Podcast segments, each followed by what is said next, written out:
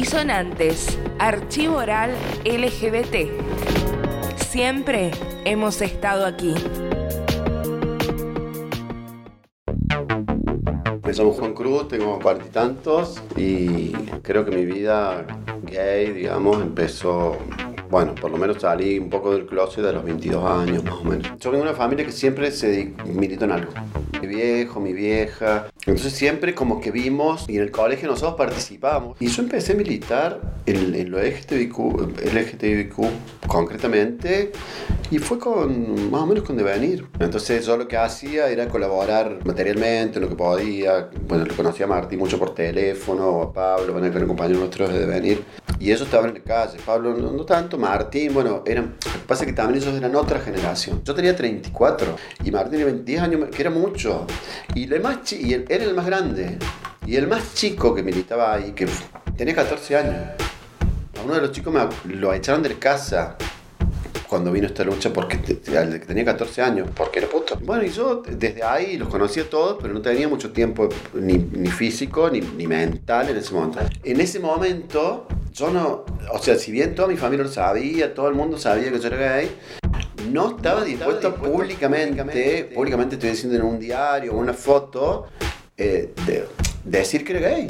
Porque era, para nosotros era muy pesado. Yo siempre digo que, que si pudieron hacerlo, Martín y todo el grupo de, pendejos, fue porque no eran conscientes o porque tenían otra lectura, ¿entendés? Porque yo, incluso yo tenía otra lectura. Yo decía que en el, 2000, en el 2010, cuando fue la ley, yo y otro grupo de gente decía que en realidad no iba a salir. Entonces también hay que prepararse políticamente para el no. Porque había sido un esfuerzo, pero sobrehumano de un montón de gente, y a lo mejor no llegábamos al sí porque los votos del Senado estaban muy, muy justos. Pero bueno, fue, fue así. Ah, me acuerdo de la marcha del 2010, que acá se hizo una marcha en Córdoba, que no solamente los gays, salió todo el mundo, que se juntaron, no sé, 30.000 personas, fue... Yo me acuerdo cuando fui, que llegué, y soy de ¿dónde está la marcha? Porque, viste, era como que salimos por la Vélez con un grupo de gente de otro lado. Y la marcha venía adelante nuestro, pero era una, me, me acuerdo, me una columna de gente que era impresionante. Y yo dije, pero somos un montón. ¿Entendés? Ahí es como que tomar realmente conciencia de lo grande que fue ese movimiento. Gente que yo conocía, que ni me imaginé que iba a estar ahí, estaba ahí. Amigos. Amigos, hetero. Como que se empezó también a mezclar. No éramos solamente nosotros, ¿viste?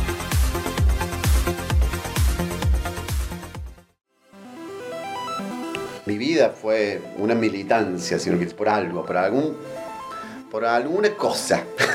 Siempre hubo algo para que no que uno saliera de uno, que realmente hacer algo por los demás, entre comillas, significa construirte vos. La militancia de LGTBQ en particular, y para mí fue como muy transformador, fue elaborar en algo que en realidad me constituía a mí como, como mi deseo y mi sentirme como parte de algo no sé, construir colectivamente eh, cosas o momentos o situaciones o, derechos o luchar por eso que, que, en realidad tenía que ver con mi atravesada y me beneficiaba.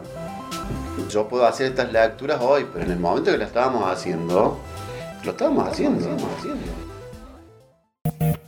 Cuando fuimos a una marcha en la Plaza de Mayo, me acuerdo que, bueno, allá van, ah, como acaban dos o tres camiones, allá van como 10 camiones, de todas las organizaciones. Y me, acuerdo que, eso fue también como una revelación. Estaba el camión de putos peronistas. Claro, ¿viste? Y ahí ves, yo ahí el camión.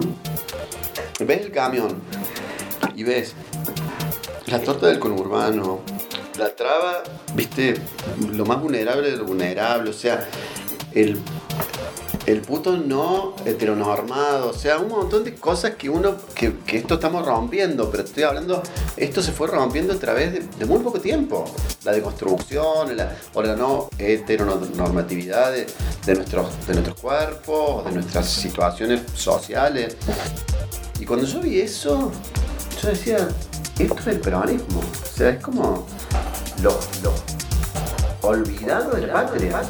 ¿Viste? Y vos decís, o de esto lo rechazas terriblemente, o te enamoras.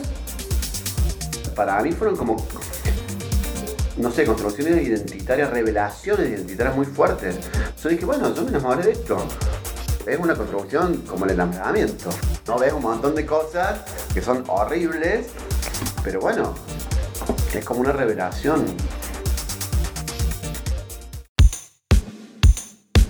A la primera vez que fui fue en los primeros 90, tiene que haber sido 93, 94, en Buenos Aires. Y de Buenos Aires fui y me acuerdo que era la marcha. Nosotros le cambiamos para noviembre primero porque era verano, porque digo invierno, marchar en invierno en un garrón, y, pero en ese momento era en junio. Y yo vivía cerca y me enteré dije voy a ir, como no era de, no era de Buenos Aires, este, eso me invisibilizaba, digamos, socialmente y podía estar ahí, pero incluso vos veías, era re loco porque ahora me estoy acordando. Ah, dos cosas que ahora mucha gente, incluido yo, cuando, porque todo el mundo iba a ver el circo, las cámaras, cómo se montaban las trabas, cómo los trabas, porque eran los trabas, viste, era había un morbo, viste, hoy también lo leo así. Y yo también, cuando veía una cámara me, me escondía, a ver si salgo en, no sé, en Córdoba, ¿viste? Y un montón de gente venía a la cámara y se escondía. mucha gente con caretas, mucha gente, eso me acuerdo, mucho, mucha gente con caretas, para que no se le vea la cara. Porque, a ver, visibilizarte como gay en este momento, en esa sociedad, era, eran los 90, y significaba perder tu laburo, era la época del SIDA. Disonantes es un archivo oral LGBT. Queremos saber tu historia. Si crees que podés contárnosla, escribinos a info.disonanteslgbt.com. Los relatos importan.